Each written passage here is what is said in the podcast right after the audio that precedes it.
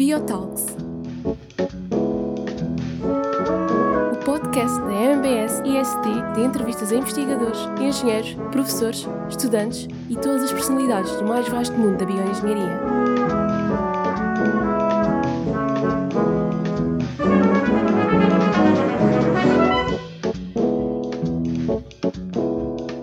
Todas as quartas-feiras conversamos com um novo convidado e ficamos a conhecer os seus projetos, as suas experiências e as suas ideias. Hoje recebemos a investigadora Ana Machado. Olá a todos, sejam bem-vindos a mais um episódio do podcast Biotalks. O meu nome é Vicente Magalhães O meu nome é Catarina Coquinho. e hoje temos connosco uma convidada eh, que trabalha na Fundação Champalimau, uh, na área de investigação em neurociência. Realizou o seu doutoramento no MIT Portugal e não podemos deixar de referir que é uma antiga aluna do Instituto Superior Técnico em Engenharia Biológica. Olá, Ana Machado, é um prazer tê-la aqui connosco. Olá, olá a todos. Obrigada, obrigada eu por, me- por me convidarem, por poder contribuir para o vosso podcast. Foi ótimo ter aceitado o nosso convite e gostávamos já, desde já, começar com esta pergunta: porquê que quis ir para a Engenharia Biológica? Olha, hum, a, bio- a área de biologia, ou não- talvez a ciência, foi sempre uma área que me fascinou desde, desde pequenina. Hum, e eu depois vou ser muito sincera, olha, a decisão final do curso de Engenharia Biológica foi tomada dois dias antes da submissão da candidatura ao ensino superior. Terem noção, eu estava- mesmo, mesmo, mesmo, mesmo indecisa. Porquê? Eu, eu gostava muito da área ciência, mas depois também tinha a noção, ou seja, das potenciais saídas da parte profissional, da possibilidade depois de arranjar emprego. E então o que eu tive, a- a minha lógica, o meu raciocínio na decisão deste curso foi conseguir conciliar as duas áreas, as duas vertentes, a biologia, a investigação, a ciência, e depois a engenharia, no sentido de poder abrir mais portas para o mercado. E depois fui pesquisar hum, este curso, ou, ou cursos semelhantes com este objetivo, e depois também foi um bocadinho pela reputação hum, eh, que tinha sobre o Instituto Superior Técnico. E pronto, e, e, eh, e com a média, não é? É também importante hum, ter essa, essa, eh, essa- essa- esse fator também era importante. E então a minha decisão duas noites anteriores estava assim: olha, ok, vou, vou, vou para este curso. Tem aquilo que eu gosto, lá está, a parte da ciência, mas depois oferece-me também a aplicação da engenharia, caso as coisas, imaginam, são 5 anos da nossa vida e com 18 anos, 17, 18 anos, não acho que tenha a experiência suficiente nem a maturidade para tomar uma decisão que muitas vezes implica o nosso futuro. Então eu tentei, tentar, tentei ter um curso mais abrangente e uma escola com algo com renome. E, e foi praticamente esse, hum, esses os motivos para o qual eu escolhi a, o- Engenharia Biológica no Instituto Superior Técnico, foi, foi esses os objetivos. E já tinha desde o, e desde o início já tinha a ideia de ir para a neurociência ou foi uma coisa Hum. que foi descobrindo ao longo do tempo? Neurociência, não. Hum, não tinha fascínio para- pela ciência. Gostei, gostei muito da área da. Olha, na altura estava a genética, estava, estava, hum, havia muito, estava a ser desenvolvida, havia muitos, eh, muitos descobrimentos nessa área. Depois, as neurociências surgiram a meio do meu, do meu percurso e muito simplesmente, porque eu gosto de ver documentários, documentários da área da saúde, de aplicações, e na altura hum, havia um documentário on- onde, onde se falava muito das neurociências e o que é que se falava nas neurociências. Aliás, eh, nessa altura o que eu até o que fui ver mais foi, era, era, olha, era a robótica, era mais a muitas vezes era, era a construção de, de braços, a robótica para auxiliar pacientes que tinham problemas, e muito ligados também à parte motora, hum, ao- tinham deficiências motoras, problemas a nível do motor, e depois havia muitos documentários, e achei aquilo muito fascinante, e pensei, bem, como é que é possível hum, desenvolvermos eh, hum, estes, estes aparelhos, não é? estes aparelhos que permitem, permitem ajudar as pessoas, permitem realmente melhorar a vida, a qualidade das pessoas. E, e para mim foi mais, mais fascinante foi a, a possibilidade de fazer os recordings, ou seja, ir buscar informação ao teu cérebro, que é o que eles faziam na altura, tinham um microchip montado no cérebro, esses sinais eram depois lidos posteriormente num computador, num processador, e conseguis mover um, um braço mecânico. E, e, para mim foi um documentário tipo, eh, que me chamou muito a atenção. E então pensei, olha, deixa-me cá ver esta área. Isto estava no terceiro ano das neurociências. Deixa-me cá ver esta área. Uh, e depois comecei a pesquisar mais cursos que existiam, um, porque o Instituto Superior Técnico na Engenharia Biológica não, havia uma cadeira, mas não, não era nem perto do, do que eu agora faço em neurociências. Portanto, uh, eu tinha muito pouca, muito pouco uh, em inglês, background para as neurociências, mas foi praticamente aqueles documentários, ou vários, uma série de documentários sobre esta, este tópico que me fascinou. E então eu tentei sempre procurar, mas não foi, não foi uma situação muito direta. Uh, não sei se queres que eu explique os passos todos ou se tens mais perguntas. Porque eu. Não, não, seja à vontade. É? Portanto, estava no terceiro como é que, ano. Como é que surgiram essas ideias e que. Que, que informações você recolheu para tomar essas decisões e tudo? Eu depois até cheguei a iniciar um curso que existia no IMM sobre, hum, sobre a área da, da, das neurociências. Uh, assisti a duas ou três aulas, uh, mas pronto, foi-me permitido, porque tinha que me inscrever no curso. E depois o que eu tentei fazer, até na minha tese de mestrado, foi ir, um, ir para um grupo na área das neurociências, mas infelizmente, eu, na altura que temos a Erasmus, mas normalmente eu era selecionada pela universidade e eu queria, por acaso até tinha calhado nessa, na Universidade de Copenhaga, e eu queria depois ir para um grupo específico na área das neurociências, só que existia um problema, era, eu entrava na universidade e depois eu era, ia para um grupo, mas eu não tinha controle, ou seja, não sabia qual era o grupo em que eu ia fazer a minha tese mestrado. E pensei, e pensei, eu vou para lá para a universidade, mas provavelmente não vou fazer neurociência, se calhar vou fazer outra coisa que nem gosto. Então fiquei um bocadinho de reticências. Na minha tese de mestrado acabei por fazer uma coisa que não tem nada a ver com neurociências, foi em nanotecnologia, uh, fui para a Universidade de Cambridge, mas olha, um, e acho que aí também... E o que aconteceu? Foi, foi mais... Não, não gostei muito de, de, de, da, minha, da minha da área, da tese em que eu estive a fazer, gostei do local, gostei das pessoas, mas, mas não senti realizada na, na minha tese de mestrado. E, e, depois o que aconteceu durante essa tese de mestrado?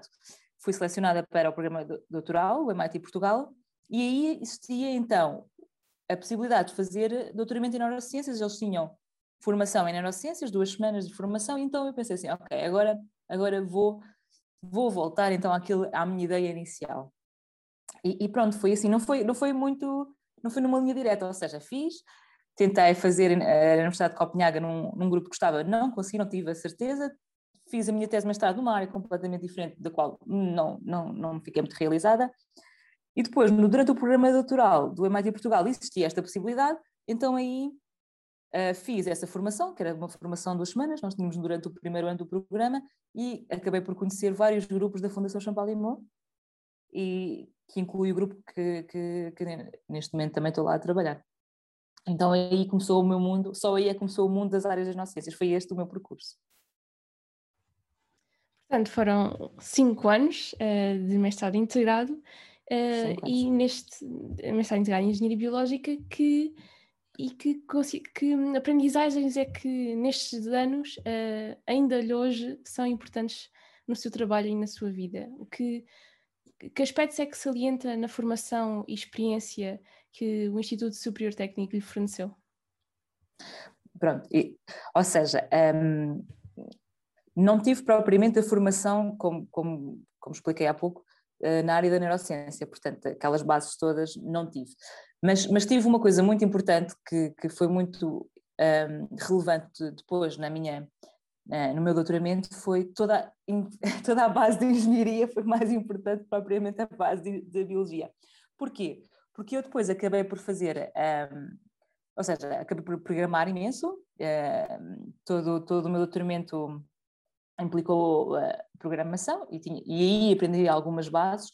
Depois toda a parte do, da estatística, que nós demos estatística, isso depois também foi muito relevante.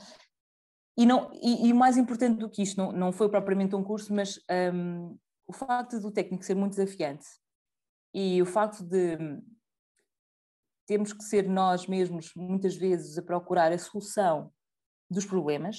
Ou, essa, eu, eu acho que essa, essas skills foram mais importantes depois no, no, meu doutoramento, no qual eu não tinha qualquer base de neurociências para poder vingar ou para poder conseguir chegar lá.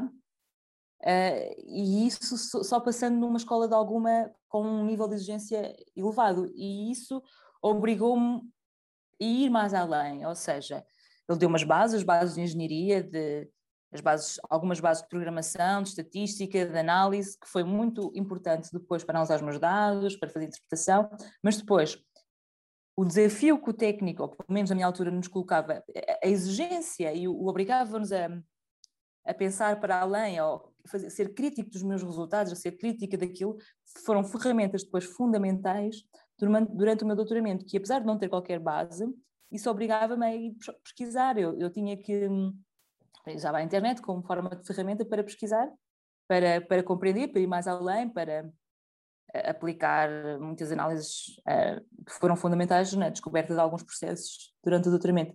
Acho, acho que a exigência foi talvez aquilo que, hum, ou seja, a ferramenta mais importante depois para o sucesso ou depois para poder resolver problemas no futuro, noutras, noutras áreas. E gostava de partilhar uh, connosco experiências e histórias que tenha tido e que ainda se lembre de, no Instituto Superior Técnico? É, histórias assim que sentido? Assim, histórias assim engraçadas ou histórias de. está, está, está à vontade para tudo. Olha, o que é que, o que, é que, lhe, o que, é que lhe trouxe, o que é que a marcou? Que memórias é que, quando nós, Olha, nós lhe perguntamos o Instituto Superior Técnico, é que lhe vem uh, à memória? Eu tenho, eu tenho boas memórias do, dos colegas que fiz, dos amigos que fiz, mas tenho, tenho assim muitas histórias. Uh, e, e, eu quero dizer desde já que eu, era uma aluna relativamente boa, mas não era uma aluna excepcional, não era uma aluna brilhante. Eu, eu chumbei a várias cadeiras, aliás, falei daqui da cadeira de estatística que só agora durante o doutoramento dei um grande valor, mas eu chumbei duas vezes àquela cadeira, só a terceira é que eu passei. Uh, e agora não percebi nada daquilo e agora fui mesmo obrigada a perceber, porque eu depois tinha que ter os meus dados e tinha que perceber se aquilo realmente havia uma diferença estatística ou não, e como aplicar os métodos. E como... eu hoje digo, a estatística é extremamente fundamental, mas na altura eu estava à rasca, que só me queria livrar daquilo. Outra, outra, outra cadeira que para mim também foi muito complicada, álgebra linear. Eu fartei-me de estudar, eu, eu, eu tinha vindo de Leiria, eu sou de Leiria, e aos 17 anos vim para Lisboa, imaginem uh, os meus pais, menina da, da, aldeia, literalmente da aldeia, vão pôr a filha em Lisboa, quer dizer, com aquelas notícias que os meus pais, coitados, todos os dias ouviam na, na televisão, não é? E eu ali, por acaso tá, morava perto do técnico, um, ia todos os dias, então a primeira cadeira, o primeiro exame que eu fiz foi de álgebra, mas eu empenhei-me a sério, eu estudei, opa, eu estudei mesmo a sério para aquilo, e tirei, aquilo era, sei lá, de 0 a 20, tirei um 5. E eu olhei para aquilo e pensei, epá, eu tinha tirado um valor mais baixo do que colegas, mas não tinham estudado nada. E eu pensei, pronto, eu sou burra, literalmente o que é que eu estou aqui a fazer? Eu não vou, eu não vou, eu não vou vingar. Eu, eu, eu, pá, foram seis meses, sete meses de adaptação inicial tão complicada que eu cheguei a pensar mesmo, bem, eu vou desistir, isto não é para mim, eu não, quer dizer, não vou estar aqui porque eu não sabia o que havia de fazer. Ou seja, eu tinha aplicado, tinha estudado, tinha. Mas claramente o que eu estava a fazer não, não estava, não estava a resultar. E, e, e, estava a ser difícil, porque era, tipo, era tudo novo. Era, era, eu não tinha os meus pais, era uh, alimentação, adaptar-me, chegar a casa, estar, não conhecia assim ninguém em casa, não tinha amigos. Portanto, foi tudo uma adaptação muito brusca a muitos níveis, quer a nível da escola, quer a nível pessoal. E houve alturas que eu pensei mesmo, no primeiro ano pensei, olha, pronto, isto não é para mim, vou mas é voltar para a aldeia e olha, lá faço no Instituto Politécnico qualquer, qualquer coisa, uh, porque eu não, não vou conseguir. Depois, não sei o que aconteceu, olha, uh, no, e na altura até tudo, perdi telemóvel, meus pais preocupados, fretavam-se ligar e eu acho que tinha deixado o telemóvel não sei aonde. Olha, foi assim um ano assim muito, muito cheio, estava completamente... Um, epá, é tudo novo, assim um bocadinho desorientada. Se calhar era o termo certo. Depois, no segundo teste de álgebra linear, eu pensei, epá, não, eu, eu, eu, tenho que dar uma volta a isto, tem, isto tem que mudar. Então fui ter com a professora na altura, já nem me lembro o nome, mas ela era assim, era baixinha, uh, tinha óculos. Aí disse, olha, é assim, eu estudei, eu não estou a perceber, não, não... Pá, cheguei mesmo com dúvidas, cheguei lá, estive com ela, fartei-me de existir. No segundo teste tirei 18. Reparem, eu passei no 5 para o 18 e na média aquilo até deu para passar. Mas passei mesmo as passas do Algarve, como se diz. Não, não, a minha não foi propriamente. Ou seja, eu esforcei-me na primeira fase e aquilo não sabia o que, é que estava a acontecer, o que, é, o que é que eu estava a fazer de errado, não estava a perceber bem o conteúdo, provavelmente não, não estava a entender a matéria. E esse, é, esse primeiro ano foi muito desafiante, mas tem muitas outras histórias uh, hilariantes, porque tenho histórias ao contrário, por exemplo, tenho uma história em que, eu espero que os professores não, tenham, não, não, vejam isso, mas eu tenho uma história em que eu, nós tínhamos exame, acho que era engenharia genética, não tenho a certeza, uh, e nós tínhamos em dois dias, íamos ter o teste, eu não tinha estudado, e eu pensei, ah, não vou fazer, eu vou chamar, para que é que vou fazer? Mas tive a brilhante ideia de fazer o seguinte, opa, o, o, professor não era lá muito original, ele ia buscar certos enunciados ou certos problemas a, a testes passados. E então o que eu fiz foi, uh, na altura, na, na, na, reprografia, não sei se isto ainda existe aí. Existe. Um, existe. Existia. As pessoas muitas vezes achavam os apontamentos ou uh, os enunciados de exames passados. E eu só fiz isto em dois dias, pessoal. Agarrei nos enunciados todos. Verifiquei todas as perguntas, verifiquei a repetição das perguntas ou dos tipos de perguntas. E trabalhei Fiz um estudo estatístico. Fiz um estudo estatístico da probabilidade, tipo, pergunta em cada área, em cada tópico.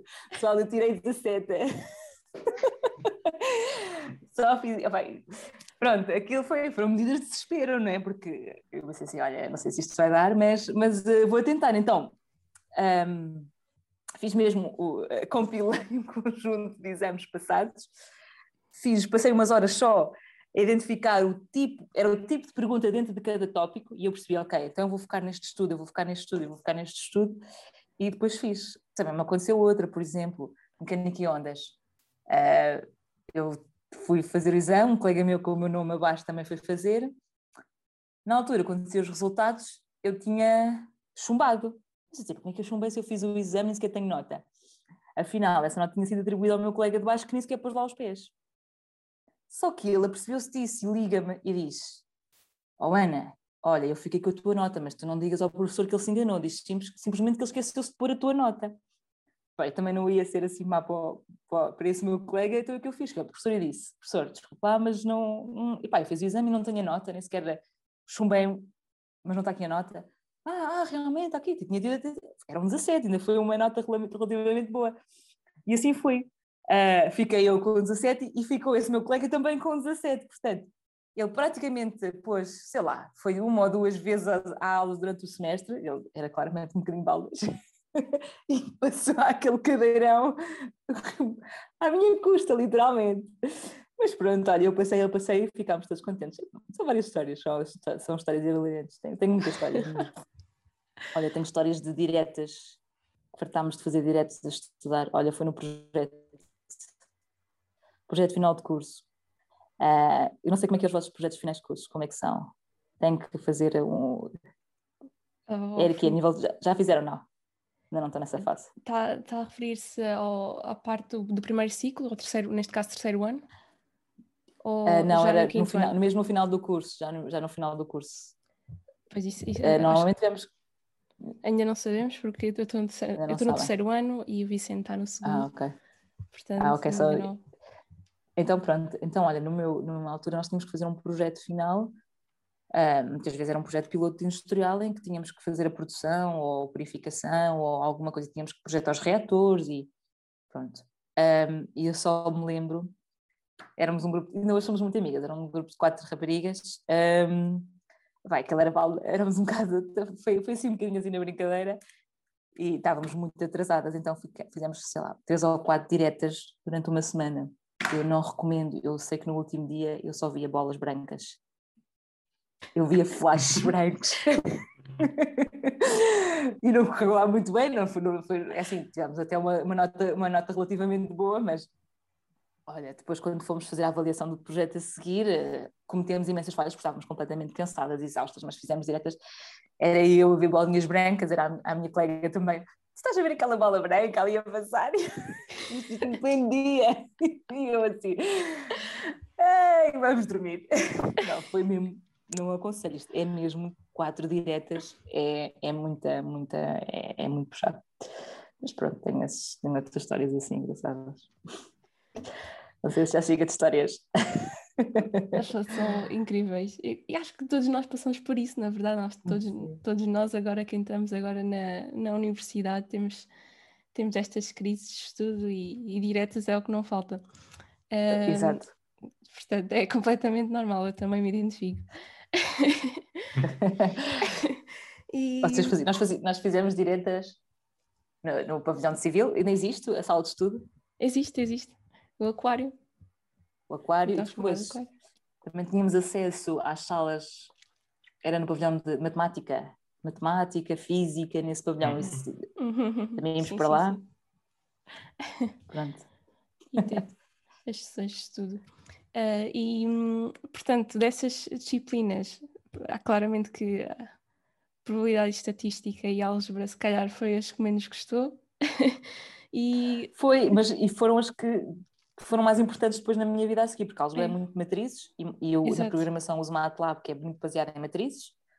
É engraçado como as, as, disciplinas que eu tive mais dificuldade durante o curso foram os mais essenciais depois para a minha vida futura. É, é muito engraçado, por acaso. É um paradoxo. É um paradoxo, não é? Lá uma leva com aquele em cima, não aprendeste a primeira, aprendes a terceira. Ou a quarta. Enfim. E, e as disciplinas que mais gostou? Teve maior gosto em estudar? Olha, gostei muito de fenómenos de transferência. Ah, uh, a professora, sim, gostei muito da professora. Uh, olha, gostei, porque empenhei, gostei. Um, é, é, era disciplina de controle, como é que ele se chamava? Uh, processos de controlo. Olha, já não me lembro o nome, mas gostei dessa disciplina porque foi pela primeira vez e gostei bastante da forma de ensino. Não ele ia dando aulas, não havia exames, o que havia era um trabalho que tu tinhas que desenvolver durante o ano. E foi a disciplina que eu senti que aprendi mais, porque eu aplicava o conhecimento que ele dava nas aulas. Normalmente as disciplinas eram, aprendes, aprendes, aprendes, e depois tens dois, duas fases de avaliação com testes final. Aquilo não, aquilo era mesmo um projeto, tu tinhas que desenvolver, tinhas que simular esse projeto com, com programas e coisas assim, e, e, e pronto, e, e, eu sinto que realmente eu tenho que fazer o ter que pôr em prática o que ele dizia, o que o professor dizia, um, fez com que eu aprendesse e absorvesse muito mais. E, e, e, para mim isso foi muito mais desafiante e não tinha aquele stress depois no final ter que estudar para tirar uma boa nota, não. Naturalmente, todas as pessoas acabaram por tirar uma nota relativamente boa, mas, mas o, o conhecimento foi adquirido, que eu, em algumas disciplinas, confesso que hum, quando há um exame, um exame final, uh, e, e, olha, e, e o caso da engenharia genética, em que eu provavelmente só fiz a compilação das perguntas mais prováveis e depois. Uh, eu sinto que depois não, não mas pronto, não quer dizer que, que o que eu fiz foi certo, não é? Mas uh, senti que, que a, a, assimilação do conhecimento um, foi muito melhor neste, neste, nessa disciplina que eu tive que fazer realmente um projeto ao longo do ano e nós tínhamos que reunir com ele, mostrar a aplicação desse projeto, do que propriamente chegar ao final do ano e fazer dois exames e pronto, tu despejas ali aquilo tudo e acabou. Não, aquilo é um conhecimento que foi adquirido ao longo do tempo e, e para mim ainda hoje uh, gostei muito dessa forma de ensino. Uh, e fenómenos de transferência também gostei porque ela, ela explicava e explicava bem as coisas e eu conseguia perceber o que é que estava, o que é que estava a acontecer e isso para mim uh, dava-me prazer, gostava, gostava de, de, de, compreender. Assim, essas são as que agora lembro, mas é logicamente que havia outras. Agora, assim, ao certo, não me vem à memória. Que mais professores é que a inspiraram? Que, que figuras é que conheceu que, que tivessem marcado de forma. Que ícones do técnico, digamos, ainda, ainda Olha, assim, inspiram? ou inspiraram? Ainda inspiram. Um, olha, a minha memória, eh, eu agora que fui, fui mãe da segunda filha, vocês têm que me perdoar que a minha memória está muito volátil, peixinho. Eu sei que ainda não compreendem, mas depois quando a gente. tu, Vicente, se calhar não vais compreender. Mas tu, Catarina, se um dia tiveres filhos, como eu tive a minha segunda filha, a minha memória está muito tanto. Eu já não me lembro de, do nome de alguns professores, isto é muito vergonhoso. Mas a minha professora de fenómenos de transferências, eu acho que ela é a Alda Simões, eu não ah, tenho ah, certeza, eu gostei muito dela. Uh, eu gostei muito dela porque ela, ela, ela não só explicava bem, era muito atenciosa e uh, para mim foi uma professora que marcou. Depois também gostei muito do professor Menezes, num, num registro diferente, uma pessoa mais com uma visão mais empreendedora. Uh, também gostei, gostei dele, mas se calhar, isto já, se calhar vocês não sabem quem é, porque ele é, dá normalmente as cadeiras mais de mestrado, mais no final. Também gostei da professora Cláudia Lobato Faria, também gostei muito da forma como ela era, era assim mais jovem, sabia transmitir a matéria. Um, depois assim, depois há sempre aqueles professores ícones, caricatos, o Sand Lemos, mecânica e ondas, e é lógico. Uh, ele perdura. Ele perdura, não é? um, pá, adorava as aulas dele, ele cativava, cativava as pessoas, ele era uma, uma energia em pessoa. Isso, sim, eu, eu, eu, gostava. Mas assim, eh, pessoas que marcaram em tempos foram foi estas, assim, essas, essas pessoas agora que, um, que, que, que, houve outros professores também mais para o fim no mestrado que, que também me tocaram pela, pela proximidade ou por alguns conselhos, mas, mas agora que me vem à memória são estes, para não me lembro e peço desculpa aos outros porque está mesmo muito má a minha memória. Depois desta fase no Instituto Superior Técnico, foi estudar no MIT Portugal, depois foi para, para a escola de Cambridge, se bem disse. Não... Sim, o que, o, pronto, o que aconteceu foi, eu cheguei a, a, ao terceiro, quarto ano e inscrevi-me em Erasmus e entrei na Universidade de Copenhaga. Mas depois, até foi o professor Menezes que na altura tinha uma proposta para fazer o estágio na... Isto não é bem é, faz parte da Universidade de Cambridge, mas é um instituto, é o Molecular Laboratory Biology. E ele tinha esta proposta. E eu, quando ele falou à turma, e pronto, perguntou-me até se eu queria fazer parte desta proposta, ou fazer este. Eu fiquei um bocadinho em dúvida, porque eu gostava de fazer a parte da, da, neurociência, eu gostava de fazer uma investigação na área da neurociência. Mas quando tu és selecionado a nível de Erasmus, tu és selecionado para a universidade e não propriamente para um grupo dentro da universidade. Portanto, eu podia calhar num grupo completamente, num tópico completamente diferente, ou que eu não gostasse. E eu entre a incerteza uh, de ficar num grupo que eu podia não gostar e ter um projeto concreto que eu sabia o que é que eu ia fazer, ou, ou, acabei por optar, acabei por desistir então da minha posição na Universidade de Copenhaga e acabei por uh, ir uh, então fazer este estágio na Universidade de Cambridge. E olha, é das coisas que eu mais recomendo, se tiverem essa possibilidade e se puderem fazer, terem uma experiência lá fora, poderem fazer o vosso estágio, a vossa tese uh, lá fora, porque é muito enriquecedor, não só a nível profissional, porque tu vais. Um, eu, por acaso, quando fui fazer a minha tese, o meu estágio, estava com outros colegas da minha idade, de outros países, e, e é bom poderes-te comparar, saberes a que nível a tua aprendizagem é relativamente aos outros. Depois não é só isso, por exemplo, o facto de estar em Cambridge obriga-te a saber falar inglês bem. Tu ali tens mesmo que aprender, e, e hoje em dia o inglês é uma ferramenta extremamente importante. Pois é assim, podes absorver e aprender o inglês através das séries, da leitura, tirando cursos, mas não há nada como passares um período, seis meses, num país fora, em que tu tens mesmo que falar inglês, não há outra opção, tens, tens, e isso obriga-te a crescer imenso. E cresces não só a nível pessoal, porque testas a todos os níveis num, num país onde não tens mesmo ninguém, e a nível profissional, porque vês como é que outras culturas ou outras mentalidades se organizam, se trabalham, são muito mais eficazes, são muito mais pontuais, são muito mais rigorosos, uh, tens de ter muito mais cuidado na aquisição dos teus dados, tens que ser crítico, tens que. E, e isso é bom, quer dizer, assusta-te no início, não é? Porque sentes que estás um bocadinho mais abaixo ou, ou que estás ao nível igual, mas obriga-te a desenvolver, obriga-te a sair teu, tua zona de conforto. E tive tantas boas experiências, tive momentos maus também. Tive momentos em que tu ah, não estou a conseguir adaptar-me, não, isto é, é difícil, mas se conseguires passar essa fase menos positiva e ultrapassares isso, quando tu voltares, quando tu regressas ou se ficas, o que fica sempre as boas memórias e, e, é sempre uma aprendizagem que, não, que vai também valorizar o teu, o teu currículo, não é? Se eu for te empregar ou empregar alguém que foi para fora, testou, é lógico para mim, eu olho para esta pessoa e esta pessoa não se acomoda, gosta de desafios, ultrapassou-os, uh, eh, um, e, e, isso valoriza também o teu currículo. Ou seja, para mim é uma situação boa em vários níveis. Elas tu tens estar bem, se também estiveres lá e passar vários tempo e não estás bem, voltas, mas conseguires ultrapassar, acho que é uma aprendizagem uh, fenomenal. E, e, por exemplo, eu tive a sorte de ficar com uma família inglesa, uh, literalmente com uma família inglesa. Eu vivia, eu era quase como se fosse a filha deles. Eu tinha uma coisa muito engraçada, eu ia de bicicleta para, para, para o meu estágio e o jantar era às 7. Só que eu chegava às 7h10, 7h20, às 7h05 e tal, não sei o quê. E passado um tempo, eles são muito polite, são muito hum, de casa, eles não, estão aqui a criticar-te. A Marian, que era a mulher lá de. Diz, you know Anna? Eu vou dizer em inglês, não há problema, não. Não não. não. não, não. You know Anna? The dinner is at 7 oh yeah, yeah, I know, I know, I'm, it's seven. No, no, seven, not seven, ten, ten, seven thirty, it's, it's seven, ok? Eu olhei para ela a primeira vez e percebi que o horário e o rigor pontual era extremamente importante para eles e eu, pá, naquela de, hum, pá, está-se bem, são sete, se não jantar agora, uh, e, e, mas pronto, ele foi assim um bocado, eu fiquei, ok, já estou a fazer as negras. Mas eles foram super, uh, super impecáveis comigo, olha, foi com eles que... Hum, foram ensinando as coisas de Inglaterra, nomeadamente em Cambridge.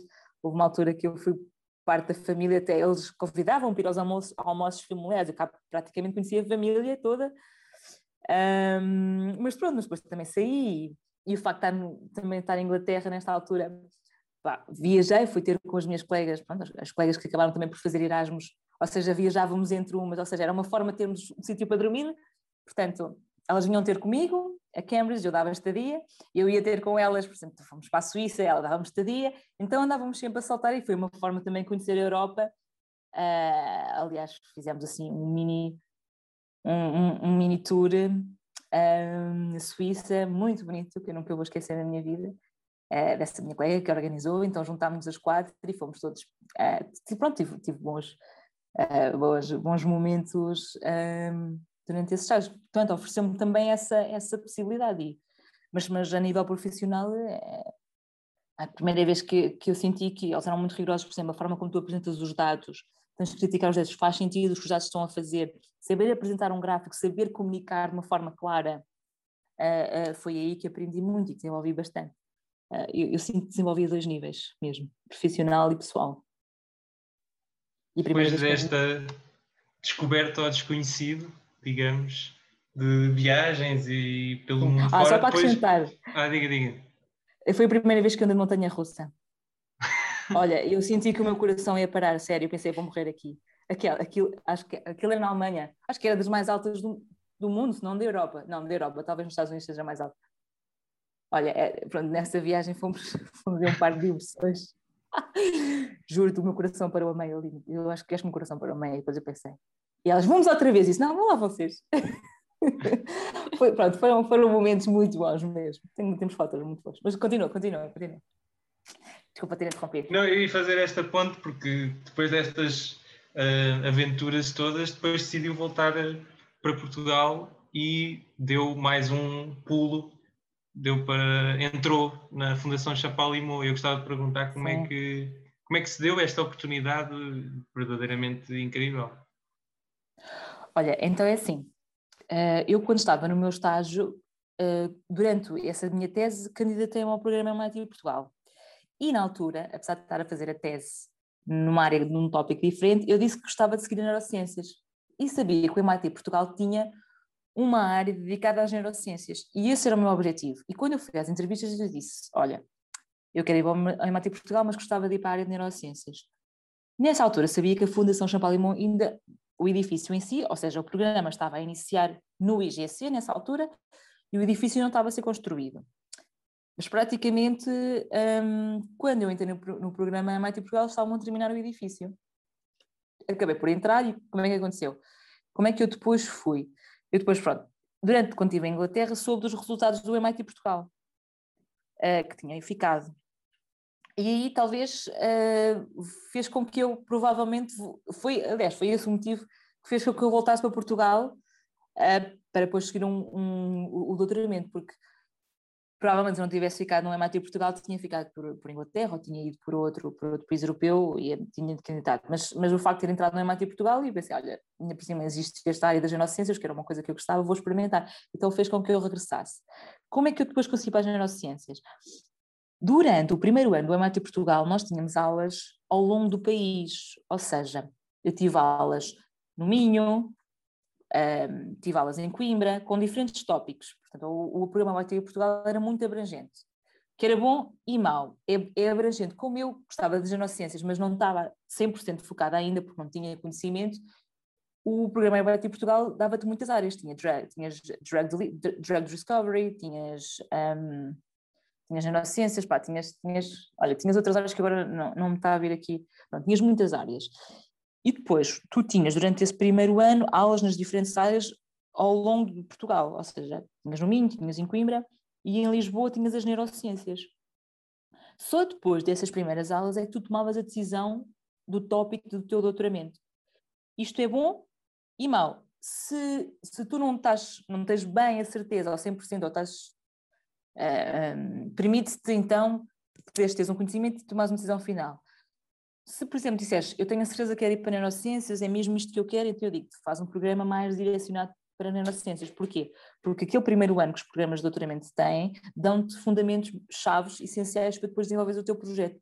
E eu só tive praticamente um mês de neurociências, que é nada, que é zero, que é zero para quem depois vai fazer um doutoramento em neurociências. Mas, mas de certa forma foi a porta, foi a, como, como pronto, ainda, apesar de ter este gosto, não, não era, ainda não era, não estava vincado, mas foi a porta que me permitiu depois continuar. O que é que houve outra vantagem? Nessa altura, a Champalimau estava a iniciar. E isso foi um, um chamado win-win situation, ou seja, eu faço aquela formação um, em neurociências e foram alguns dos investigadores da Champalimau que foram usar essas aulas e, e foi, e para mim foi, foi muito giro porque fazias comportamento, eles traziam os animais, eles explicavam, faziam as imagens, achei aquilo mesmo muito interessante. E depois, havia outra coisa muito boa no programa em Portugal, é que tu podias fazer uma rotação laboratorial, ou seja, podias, tinhas dois meses nos laboratórios à experiência, o que também ajuda e é muito bom depois na tua decisão fundamental de fazer um doutoramento, porque fazer um doutoramento um, é uma decisão muito importante, são quatro anos da tua vida, uh, fáceis, por momentos muito baixos e momentos altos, portanto o facto de ter pelo menos dois meses num laboratório ou numa área permite-te ter mais ou menos uma noção, pá, não é que tens a noção toda, mas tens uma noção. E eu fiz essas minhas, essas minhas rotações laboratoriais na Fundação Champalimau. Uh, fiz com o Carlos Ribeiro, na, na, com as mosquinhas, e depois fiz com a Megan Carey nos ratos. Pronto, percebi que as mosquinhas não era de todo para mim uma área que eu. não era organismo, nem o tópico que era para mim, que era sobre nutrição. Uh, e depois o tópico que depois acabei de fazer com a Megan era mais com ratinhos, com modelo, com modelo de ratinhos, era mais sobre coordenação motora e mais movimento, e para mim senti que, lá está, estava mais aplicado à, àqueles comentários que eu estava a ver, então achei, achei mais próximo. Na altura, eu tinha dinheiro, eu tinha a minha bolsa, não era? Tinha ficado com a bolsa, portanto, eu era de certa forma um elemento possível para um grupo deles. Porquê? Porque, repare, eu era um, um, um aluno com, com funding, com dinheiro, um, que ia trabalhar para um grupo que lá existia. E então foi feita uma proposta, quer com o Carlos ou quer com a Megan, acabei por ficar um, com a Megan, com, com, o trabalho que tive com a Megan, depois pronto, que é onde estou agora, uh, mas foi, foi, foi isto, foi, foi uh, este programa permitiu-me, a Fundação estava a iniciar, os grupos precisavam, de, na, naquela altura, de, de, estudantes, eu tinha dinheiro como estudante, uh, foi uma área interessante e, e, pronto, e foi isso, já estou lá fez há, mesmo, há 10 anos. Depois fez mesmo o programa de doutoramento lá no, na Champalimau, certo? O meu programa doutoral é sempre o MIT. Uh, ah, okay. O que eu fiz, o que eu depois fiz, depois o que é que a minha orientadora, neste caso a Megan, me permitiu, como eu não tive as bases, porque existe o programa doutoral da Fundação Champalimau, mas eu não fiz esse, eu estava no programa MIT. O que eu depois tive, a possibilidade é fazer um curso, chamamos-lhe o Summer Course, que é muito, é, muito, é muito comum nos Estados Unidos, não sabia. Nos Estados Unidos, não, em outros locais. Uh, fiz um Summer Course em, uh, em Neurociências.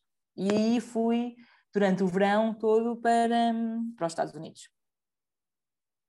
E aí, e aí, aí aprendi muito, aí também tem muitas histórias engraçadas, mas foi muito intensivo, era de segunda a sábado, das 8 até às 10 da noite, sempre a trabalhar. Lá nos Estados Unidos, onde, onde, aprendi, onde aprendi algumas bases. Ainda hoje sinto que podia estar muito melhor nesse tópico, porque é uma área estás, eh, todos os meses há uma nova tecnologia, há uma nova aplicação, uma nova descoberta, há um novo neurónio, há uma nova forma de pensar, há um novo modelo de aprendizagem. É, é, é tens, tens que ler muito para, estás, para, para não te deixares, um, para acompanhares o conhecimento. O, o, Eu gostava, do conhecimento é muito rápida. Gostava de fazer uma pergunta acerca de, dessa questão que hum, eu acho que já, já tinha falado disto nessa, nesse Coffee and Company, falou desta questão do. Na Champalimau há muito a partilha de, de, saberes, não é? Porque há muitas pessoas de muitas áreas diferentes. Gostava de, de, saber como é, que, como é que é esse ambiente de. Quer dizer, há uns que têm backgrounds mais de computação, outros de mais de biologia. Como é que se processa esse relacionamento? Olha, Vicente, para mim foi, foi, foi aliás, eu, quando eu entrei quando na Champalimau, eu tinha muito receio, porque o meu background era biologia e engenharia, e pensei, pá, eu tinha um background muito distante de um background de neurociência, porque havia pessoas mesmo formadas em neurociências. Mas o mais surpreendente foi perceber que os alunos do treinamento e pós-docs que lá estavam a fazer a formação tinham backgrounds dispares, completamente diferentes. Olha, muita gente de matemática, de física, de engenharia biológica, de engenharia biomédica, de biologia, de molecular biologia. Portanto, tu tinhas uma diversidade tão grande, um, porque o, o tópico em si existe também uma diversidade enorme de, de, de, de áreas. E depois a Fundação Champalimau tem uma coisa muito interessante: é os laboratórios não é salas fechadas, aquilo é tipo um open space. Imaginem uma sala enorme em que tu tens bancadas uh, e, e, eu vejo o laboratório a seguir e eles veem o meu laboratório e o facto de ser tudo um espaço amplo um, eu tenho uma dúvida num tópico que o laboratório ao lado está a desenvolver e eu chego lá e partilho conhecimento ou peço ajuda. E, e este, este conceito de open space permite mesmo isso, permite tu poderes partilhar o conhecimento com, com qualquer laboratório. E o facto de haver tantas pessoas com diferentes backgrounds enriquece muito o teu conhecimento, porque esta pessoa, por exemplo, em nível de matemática, provavelmente consegue aplicar algoritmos ou modelos matemáticos que eu tenho mais dificuldade de aplicar. Ele vinha ter comigo, mostrava-lhe os meus dados uh, uh, e, e explicava-me: olha, aplique este modelo. E eu, mas porquê? Olha, porque este modelo dá-te esta previsão. Ou, por exemplo, tinha colegas minhas que sabiam muito mais sobre uh, biologia molecular, ou como é que tu fazias uma manipulação, um ratinho, uma manipulação genética. Portanto, os, o, o background das pessoas é tão diversificado que isso é muito bom porque eu rapidamente consigo ter uma solução aos meus problemas e, e, consigo, e há muita interajuda. Na Fundação é, é um, nesse aspecto é um ambiente muito enriquecedor porque as pessoas realmente ajudam. Eu sinto mesmo que tu tens uma dúvida, eles querem-te mesmo ajudar. Mandas um e-mail para toda a gente a dizer, olha, eu não consigo encontrar este paper. Tenho a certeza que passar 10 minutos alguém te vai responder e ajudar ou olha, eu preciso de uma câmera ou de uma luz para filmar os meus animais, ou não estou a conseguir entrar neste programa. Passado 5, 10 minutos, as pessoas vão ter-te ajudar, emprestam-te uma câmera, emprestam-te. E este, esta partilha de conhecimento é, é, é mesmo única e é muito boa. E eu acho que é por isso que, que depois os resultados, as publicações, o trabalho também reflete esta interajuda, esta partilha de conhecimento que existe na Fundação. E constante aprendizagem, não é? E a constante aprendizagem. Nós todas as semanas um, temos, agora se calhar com a pandemia, que também continuamos a ter, mas é mais difícil, mas havia um, talks, chamávamos seminários, e que convidávamos pessoas re, extremamente relevantes na área, e todas as quintas-feiras um, essas pessoas vinham apresentar o trabalho deles. Depois há muito o espírito de irmos almoçar com, com a pessoa que apresentava o trabalho, íamos almoçar todos, e podíamos questionar, ou seja, há muito, é muito informal. É. Muitas vezes até, pronto, depois fazemos jantares, também íamos jantar para, para criar mais a proximidade, e isso é muito bom. Outra coisa que também é boa, que era todos os anos, um, ou de X em X anos, tu apresentas o teu trabalho que estás a desenvolver para a comunidade. É assustador? É, porque às vezes tens pessoas de nível topo a avaliar o teu conhecimento e tu não, não, não queres, não, não, não, queres mostrar que sabes o que estás a fazer e que estás a fazer uma coisa muito errada, mas depois, quando tu fazes essas apresentações nesses trabalhos, as pessoas a seguir vêm ter contigo, dão feedback, tentam te ajudar, olha, tenta fazer desta forma, olha, tenta usar estes, sei lá, esta tecnologia vai-te ajudar a tentar detectar este problema. E isso é muito bom, porque tu também partilhas o teu conhecimento, ou o que é que tu estás a fazer para a comunidade, as pessoas sabem o que tu estás a fazer, o teu projeto. É tal como, tal como referiu anteriormente, já dentro uh, da Champalimau referiu que trabalhou no grupo de Megan Carey, não foi? Sim, e sim. de entre vários projetos decidiu seguir então esse seu interesse uh, pela área da neurociência, nomeadamente na área da locomoção e da coordenação. E, um, e ao longo, ao longo deste, deste tempo tem trabalhado com ratinhos, como já tinha, como já tinha dito, uh, para um melhor entendimento da ligação entre déficits neurológicos e locomotores. E, Exato. E são, supostamente, são usados vários tipos, diferentes tipos de tecnologias e uma delas foi desenvolvida pela vossa equipa, como a Locomouse, acho que é assim que se Exato. pronuncia. É, é a Locomouse. Uh, Podia-nos explicar... Trataram-se de gozar connosco.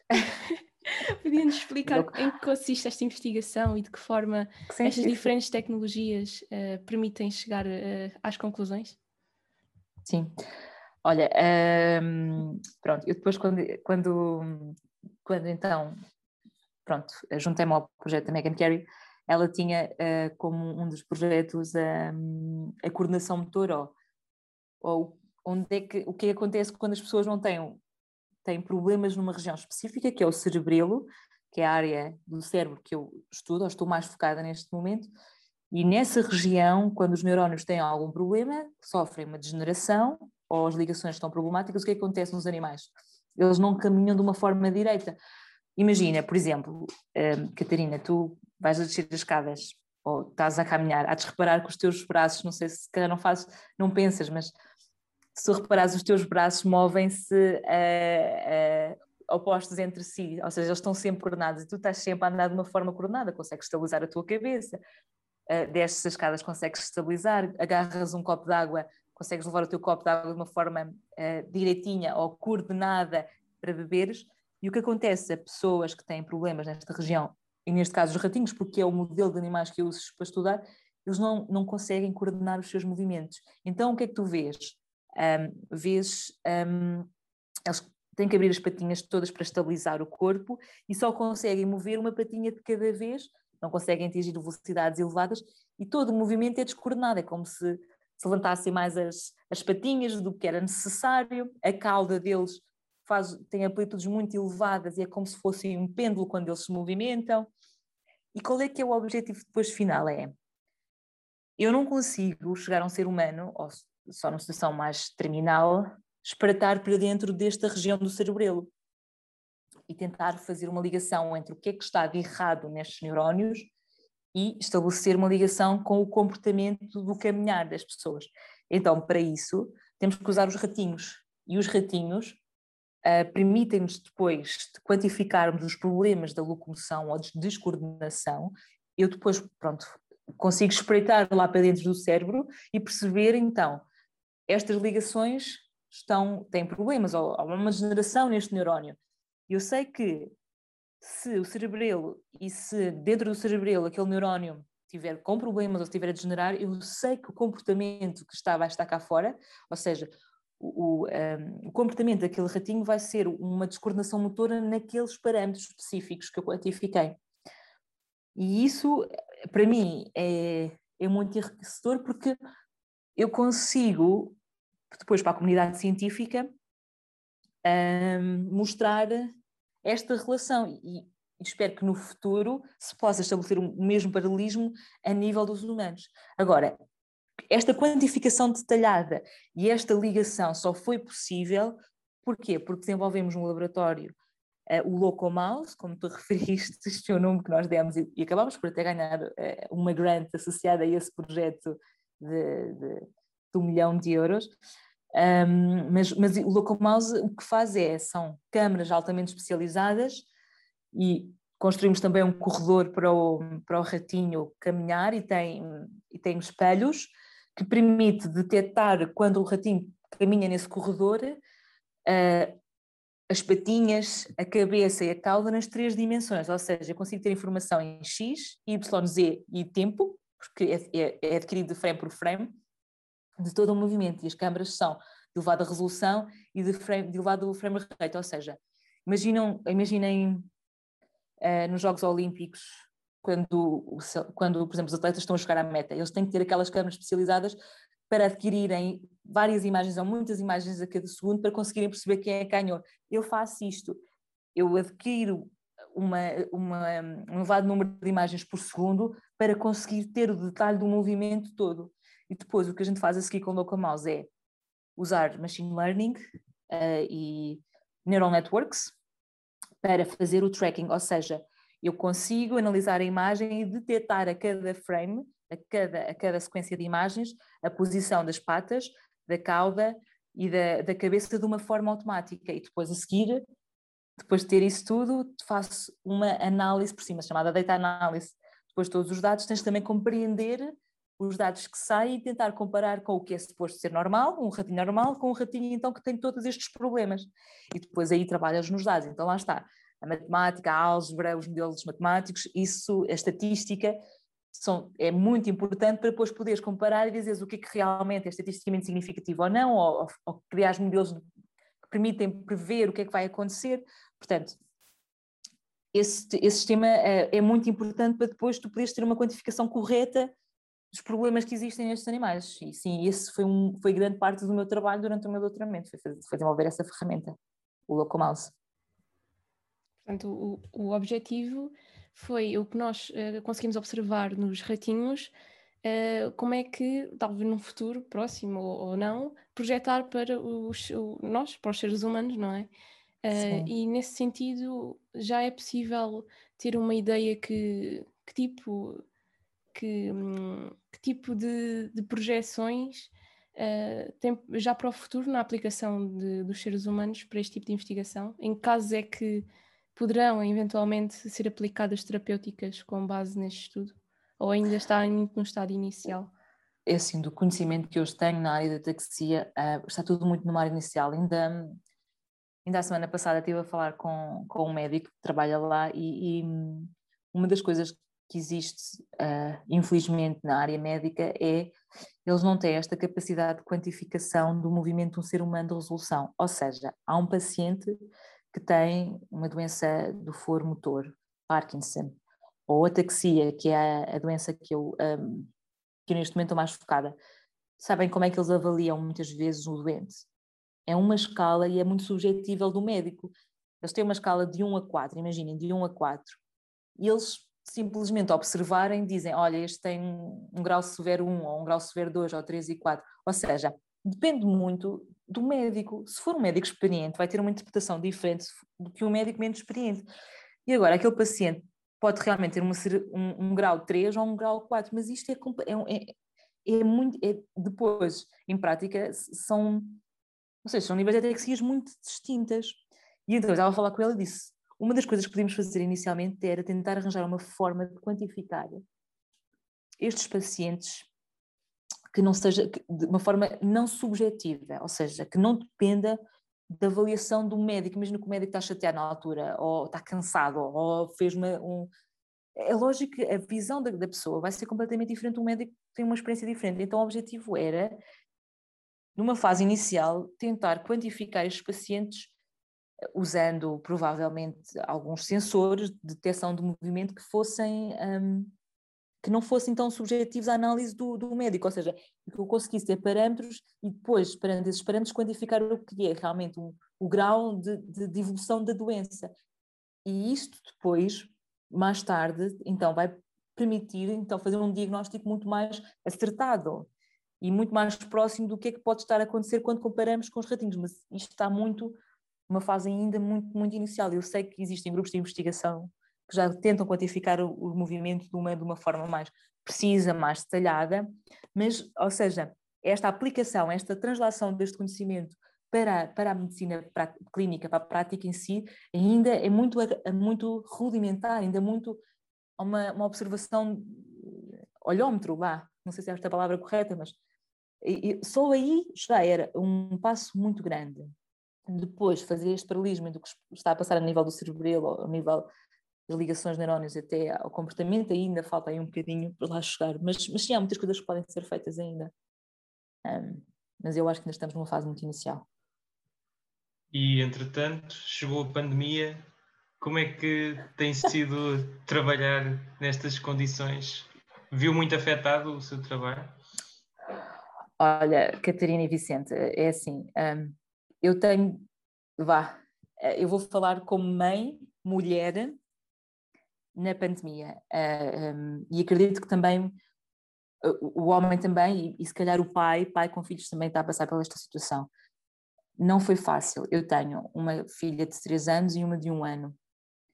E a minha produtividade foi. Um, apesar de conseguir ter publicado em no paper durante a pandemia, mas, mas foi, foi a zero, porque como é que eu me conseguia concentrar com duas filhas menores a pedirem constantemente atenção? Não, não dava, não, foi, foi mesmo muito esgotante e, e até a nível mental, ou seja, poder-me focar, concentrar, não conseguia. E nesse aspecto, eu, eu falo por experiência pessoal, a pandemia às mulheres e, sobretudo, a mães com filhos, reduziu drasticamente a produtividade delas, porque tendo os filhos em casa, e, e apesar de, de, dividir muitas vezes com o meu marido, e mesmo assim conseguimos dividir manhãs e tardes, é, foi, foi, foi deste ponto de vista muito, muito exigente e, e logicamente reduziu a produtividade. E depois eu acho que foi um somatório de várias coisas. É, tudo na tua vida mudou, não é?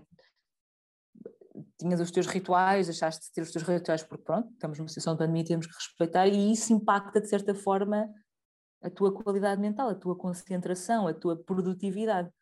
E eu só espero mesmo que, que este tenha sido o último, o último confinamento a sério e que agora, de uma forma gradual, hum, as, coisas, as coisas comecem a melhorar. Mas uh, eu vou ser sincera, para mim foi mesmo muito, e para o meu marido também foi mesmo muito difícil, porque nós temos, aliás, há uma piada que fazemos os dois, que é quando aparece o panda e os caricas, não sei se vocês têm só, provavelmente não têm filhos, mas pronto, panda e os caricas é, um, é uns desenhos animados, uns desenhos animados, assim, é um programa aí para as, e então aquilo era panda de caricas do dia, de manhã à noite, para pronto, para elas brincarem, ouvirem.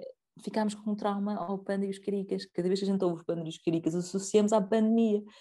Então a gente fica mesmo com stress.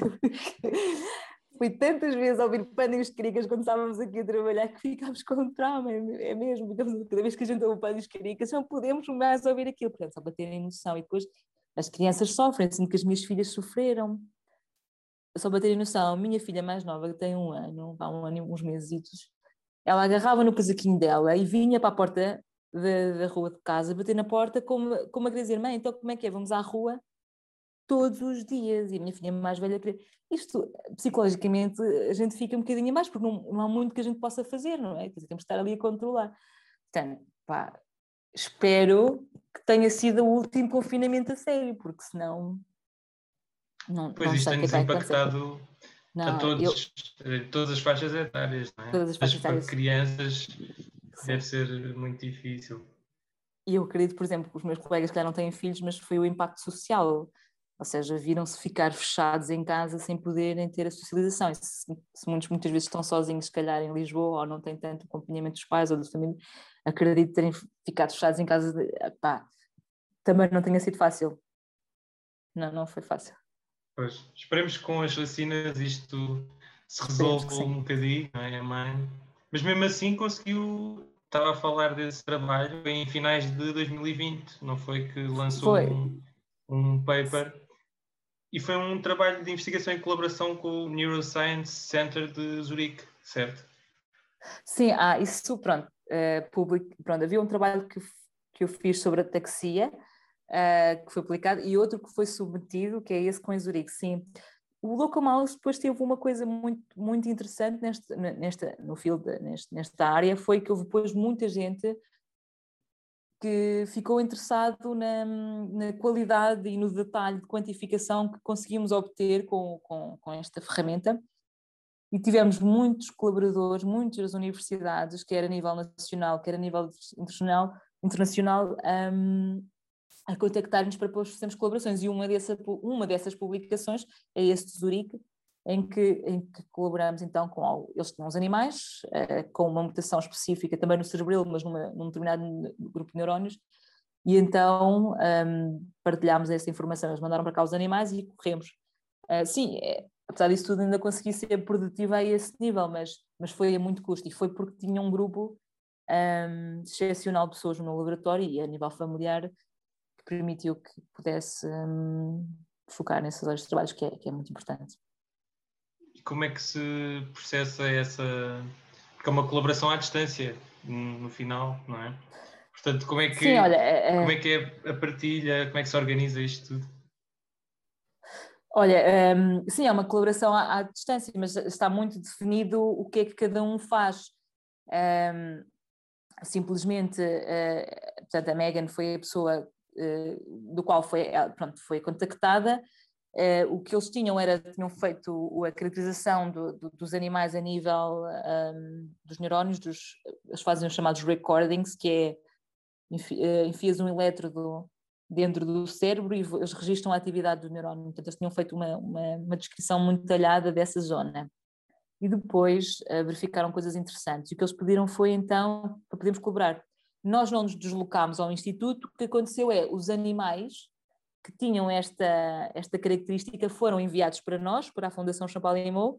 Depois nós, na Fundação Champalimau, temos um biotério Uh, é um local onde os, os ratinhos, os, os, animais são reproduzidos e multiplicados, portanto, recebemos esses animais desse grupo de investigação e reproduzimos. E eu depois, quando tinha os meus animais, um, no, no ou seja, neste sistema de quantificação de coordenação motora, e depois reproduzimos os resultados. Ou seja, depois de ter os dados todos, desculpem, os dados todos e os resultados, um, fazíamos muitas uh, conferências virtuais, uh, reuniões com o Zoom. E fazer publicidade ao Zoom. Uh, pronto, era, era, foi assim a única forma de conseguir, mas, mas um, se as coisas forem muito bem estruturadas, uh, é possível. Uma das coisas boas da ciência da, da investigação em si, já só para acrescentar esta possibilidade de. A ciência é, é muito internacional, não é? O teu conhecimento é, é, transversal, então eu viajei muito e é bom, é bom em vários países europeus teres, até mesmo nos Estados Unidos, ver pessoas com o mesmo interesse e partilhar as ideias. E, essa é, parte, é uma das partes boas da ciência.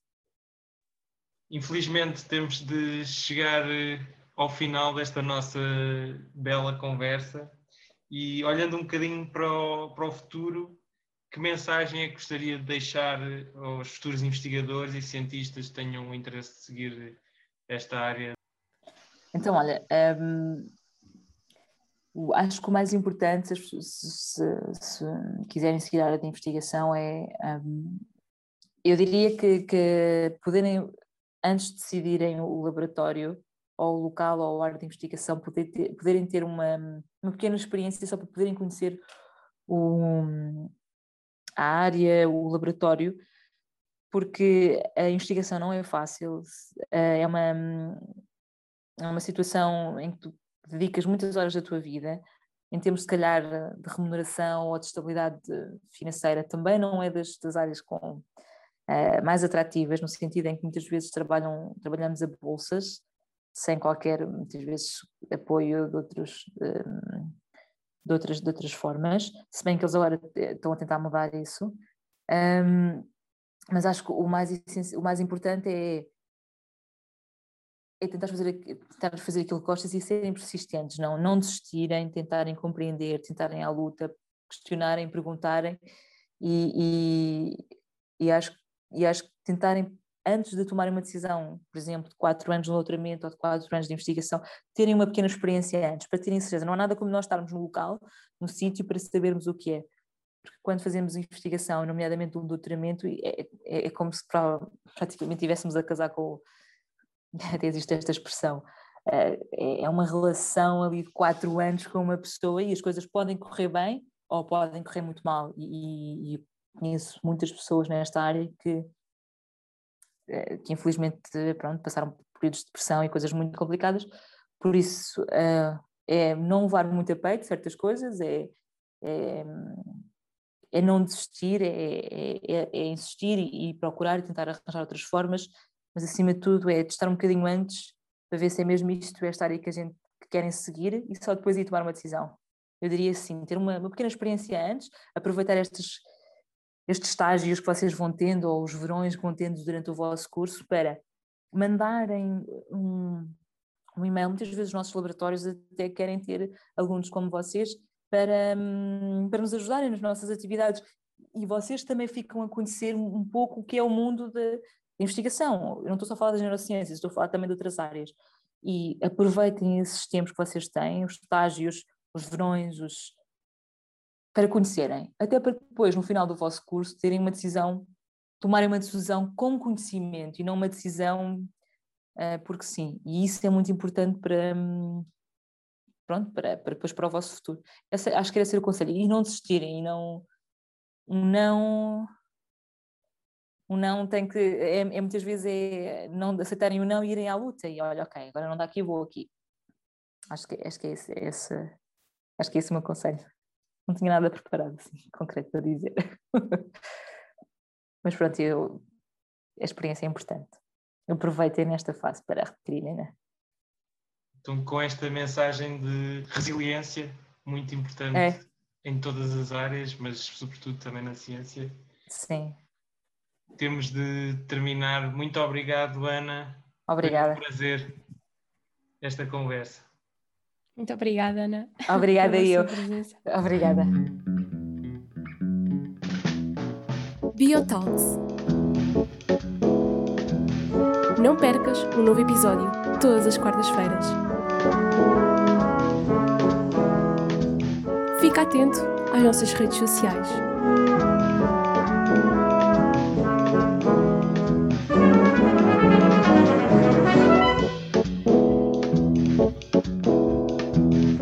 Entrevista conduzida por Catarina Coquinha e Vicente Magalhães.